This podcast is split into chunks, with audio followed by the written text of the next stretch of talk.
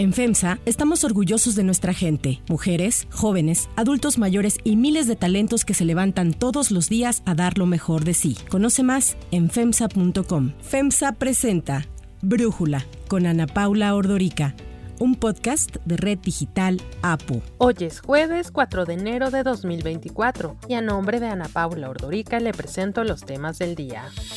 1. Migrantes secuestrados. Tras cuatro días desaparecidos, autoridades informaron que se localizó con vida a los 31 migrantes que fueron secuestrados el pasado fin de semana en Tamaulipas. El vocero de la presidencia, Jesús Ramírez, indicó que fueron ubicados y rescatados los 31 migrantes originarios de Ecuador, Colombia, Venezuela y Honduras, además de algunos mexicanos. El vocero de la Secretaría de Seguridad de Tamaulipas, Jorge Cuellar, informó que los migrantes fueron localizados en el municipio fronterizo de Río Bravo, en un operativo en el que participaron elementos de la Fiscalía General del Estado, el Ejército, la Guardia Nacional y la Secretaría de Seguridad y Protección Ciudadana. Así lo dijo en entrevista con Foro TV. Yo diría pues, la buena noticia de, que se encuentran bien los migrantes. Este reporte que tenemos de parte de las autoridades correspondientes se está eh, atendiendo, pero están perfectamente bien. Esto fue hace, hace, hace muy poco. No tenemos todavía detallada,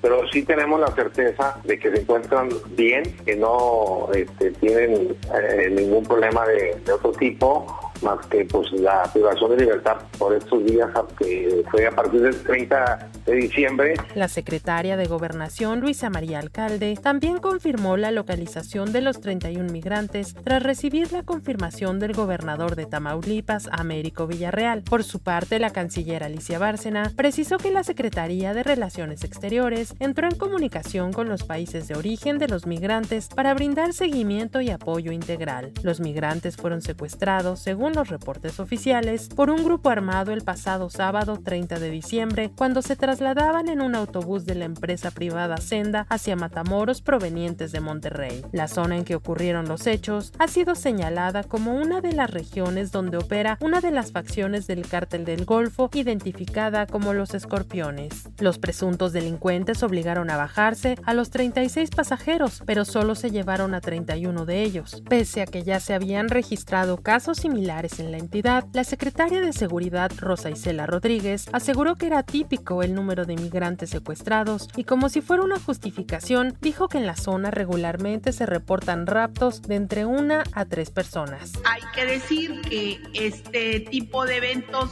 se daba con uno, dos, tres migrantes, pero este número en esa zona es atípico, no es una cuestión que esté dando eh, eh, frecuentemente. Tamaulipas, estado donde se registró el secuestro, enfrenta una ola de violencia debido a las disputas que mantienen distintos grupos del crimen organizado por el control del territorio. Pese a ello y a la violencia que aqueja a la entidad, el presidente López Obrador defendió al gobernador, el morenista Américo Villarreal. Acabamos de hablar con el gobernador, el doctor Américo Villarreal, el gobernador de Tamaulipas. Nos da mucha confianza el que en Tamaulipas haya un gobierno íntegro, eficiente, responsable. Ellos están haciendo su labor y bien Autoridades de Tamaulipas no ofrecieron mayores detalles sobre la localización de los migrantes, bajo el argumento de que el caso aún está en investigación. Ante la falta de información, se suman versiones periodísticas de medios locales que aseguraron que no hubo un rescate como tal por parte de las autoridades, sino que los 31 migrantes fueron liberados por sus captores en una tienda de autoservicio de la zona. 2. Reapertura de cruces fronterizos. Autoridades estadounidenses reabren este jueves cuatro cruces fronterizos con México en Texas, Arizona y California después de reconocer que autoridades de nuestro país hicieron esfuerzos mayores para la aplicación de las leyes migratorias. La Oficina de Aduanas y Protección Fronteriza de Estados Unidos, el CBP, reanuda hoy las operaciones de los cruces fronterizos en Eagle Pass en Texas, Pedestrian West de San Isidro en San Diego, California, Lukeville Port En Arizona y en Morley Gate en Nogales, Arizona. El gobierno de México celebró la reapertura de los cruces, asegurando que beneficiará a las economías de ambos países. Previamente, funcionarios estadounidenses reconocieron que el cierre de los puertos de entrada había tenido un impacto económico para ambas naciones. La reapertura de los cruces fronterizos fue una de las principales demandas del gobierno de México durante la reunión que sostuvo la semana pasada el secretario de Estado norteamericano Anthony Blinken y el presidente Andrés Manuel López Obrador, en el que se abordó la situación migratoria. A finales de enero, una delegación de funcionarios mexicanos liderada por la canciller Alicia Bárcena visitará Estados Unidos para reunirse con la misma delegación que viajó a México para dar seguimiento a los acuerdos alcanzados. Y es que la llegada récord de migrantes a la frontera entre Estados Unidos y México no ha dejado de encender las alarmas. Solo en los primeros 28 días de diciembre de 2023, la patrulla fronteriza detuvo a 235 mil migrantes que intentaban cruzar de manera irregular la frontera con nuestro país. 3. Tribunal Electoral cuando se creía que el cambio de presidencia en el Tribunal Electoral del Poder Judicial de la Federación pondría fin a la crisis interna por la que atravesaba, el primer evento público convocado por la magistrada presidenta Mónica Soto evidenció que las diferencias internas continúan. Mónica Soto, quien asumió la presidencia del tribunal el pasado lunes, convocó a sus pares a la ceremonia de izamiento a la bandera con motivo de la primera sesión pública de 2024. A la ceremonia solo llegaron los magistrados Felipe de la Mata Pizaña y Felipe Fuentes Barrera, quienes junto a Mónica Soto fueron quienes solicitaron y llevaron a la renuncia de Reyes Rodríguez Mondragón. Los dos magistrados dieron su apoyo a Mónica Soto para tomar las riendas del tribunal. Reyes Rodríguez Mondragón y Janino Talora Malasis no asistieron a la ceremonia, aunque sí a la sesión que inició minutos más tarde, solo en el caso de la magistrada. Una vez iniciada la sesión pública de ayer, la magistrada Mónica Soto dirigió un mensaje en el que reiteró que en su nuevo encargo está comprometida a conducirse con certeza, legalidad, independencia, imparcialidad, objetividad, transparencia y profesionalismo. Aunque no mencionó las diferencias con sus compañeros, la magistrada presidenta así se refirió a la conducción del Tribunal Electoral. Hoy se abre una nueva página en la historia de este tribunal. El Tribunal Electoral del Poder Judicial de la Federación es mucho más que las cinco magistraturas que integran esta sala superior. Iniciamos con pasos firmes nuestra tarea de proteger los derechos fundamentales de todas las ciudadanas y los ciudadanos de México, con respeto a la igualdad de trato entre nosotros, sin separaciones ni discordias, honrando así la fortaleza de esta institución. 4. Suprema Corte.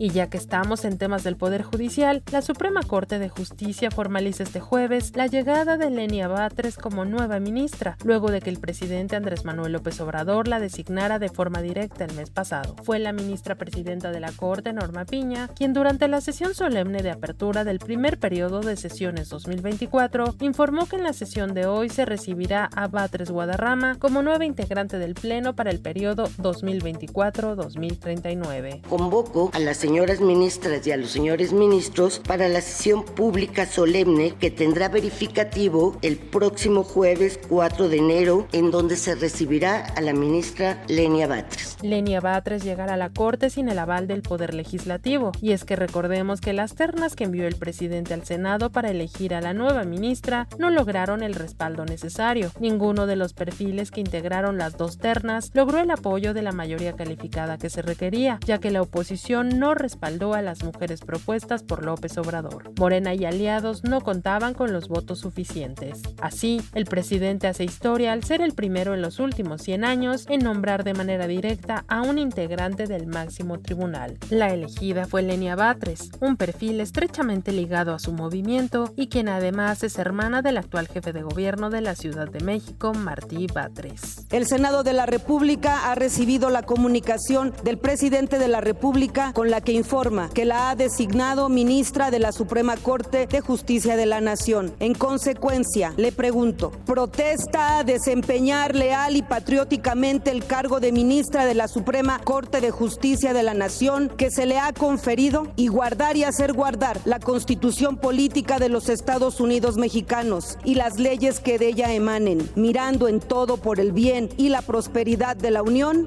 Sí, protesto. 4. Aprobación presidencial.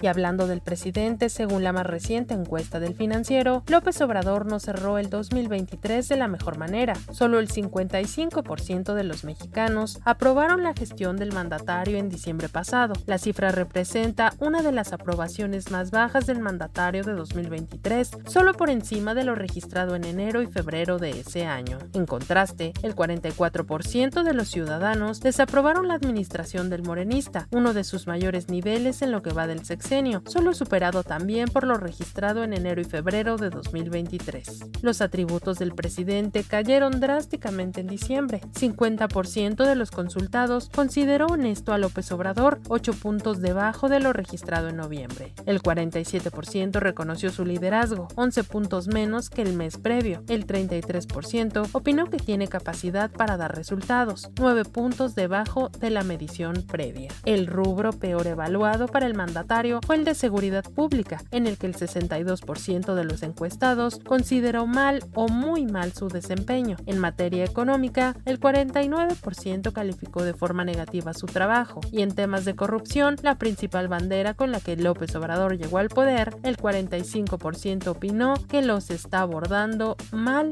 o muy mal. Tengan para que aprendan. 5. Donald Trump. La eventual presencia de Donald Trump en las papeletas electorales de dos estados de su país depende de la interpretación que se dé a un párrafo de la Constitución, y es que los estados de Colorado y Maine expulsaron a Trump el mes pasado de las primarias republicanas bajo el argumento de su participación en el ataque del pasado 6 de enero de 2021 al Capitolio. Ambos estados señalaron que la sección 3 de la enmienda 14 estipula que no podrá ser senador o representante en el Congreso, ni elector para elegir presidente y vicepresidente, quien habiendo jurado previamente defender la Constitución haya tomado parte en alguna insurrección o rebelión contra Estados Unidos o haya prestado ayuda o facilidades a enemigos del país. Esa enmienda de 1868 fue aprobada después de la Guerra Civil estadounidense para evitar que personas asociadas con los sublevados sureños de la Confederación pudiesen llegar al poder. Sin embargo, la defensa legal del exmandatario se aferra, entre otros argumentos, a que el párrafo no menciona el cargo de presidente entre los puestos vetados. En busca de revertir los fallos, el equipo legal de Trump presentó un recurso en Maine el martes pasado y ayer lo hizo en Colorado. En el sistema federal estadounidense, cada estado es responsable de organizar los comicios, incluso los presidenciales, y tienen así la facultad de expulsar a un candidato aunque no haya sido imputado, restándole apoyos en la contienda general. Cada estado tiene en Estados Unidos tantos electores como miembros en el Congreso. Un candidato presidencial necesita el voto de al menos 270 para ganar las elecciones y tradicionalmente quien gana en un estado consigue el voto de todos sus electores. Esta situación pone al país en territorio desconocido según diversos expertos. Si gana Trump sus recursos, podrá reprocharle a liberales y demócratas que hayan intentado apartarle de las urnas y si los pierde, le servirán para movilizar a la población y solicitar más apoyo alegando que los demócratas le temen desde ya que lo quieren vetar de las papeletas. I'm an innocent man, I'm an innocent person, and they come after me because now we're leading in the polls again by a lot against Biden and against the Republicans by a lot. But we're leading against Biden by a lot, a tremendous amount. And we went up to a level that they figure the way they're going to stop us is by using what's called warfare. And that's what it is. This is warfare for the law. And we can't let it happen. We can't let it happen. Our country is going to hell. Antes de continuar, quiero pedirles que en la plataforma que nos escuchen, ya sea Spotify, Apple Podcast, la que sea su favorita, que por favor nos califiquen, de preferencia con cinco estrellas, y que también compartan el podcast y comenten lo que les gusta, lo que no, lo que sienten que le podemos mejorar. Ahí en Spotify hay la posibilidad de comentar. Todo esto es para que podamos seguir creciendo y ofreciendo el podcast para ustedes sin costo. Para cerrar el episodio de hoy, los dejo con música de Miley Cyrus. El 4 de enero de 2020, el equipo legal de Miley Cyrus reveló que alcanzó un acuerdo en la demanda por infracción de derechos de autor que el compositor jamaicano Michael May presentó en contra de la cantante y su sello discográfico. Michael May alegaba que We Can Stop plagiaba el coro de su tema We Run Things lanzado en 1988. May solicitaba 300 millones de dólares como compensación. Aunque se alcanzó el acuerdo y se evitó pagar la cantidad solicitada, los detalles del mismo no se We Can't Stop forma parte del cuarto álbum de estudio del artista estadounidense que se lanzó oficialmente el 3 de junio del 2013. Alcanzó el puesto número 2 en el Hot 100 de Billboard.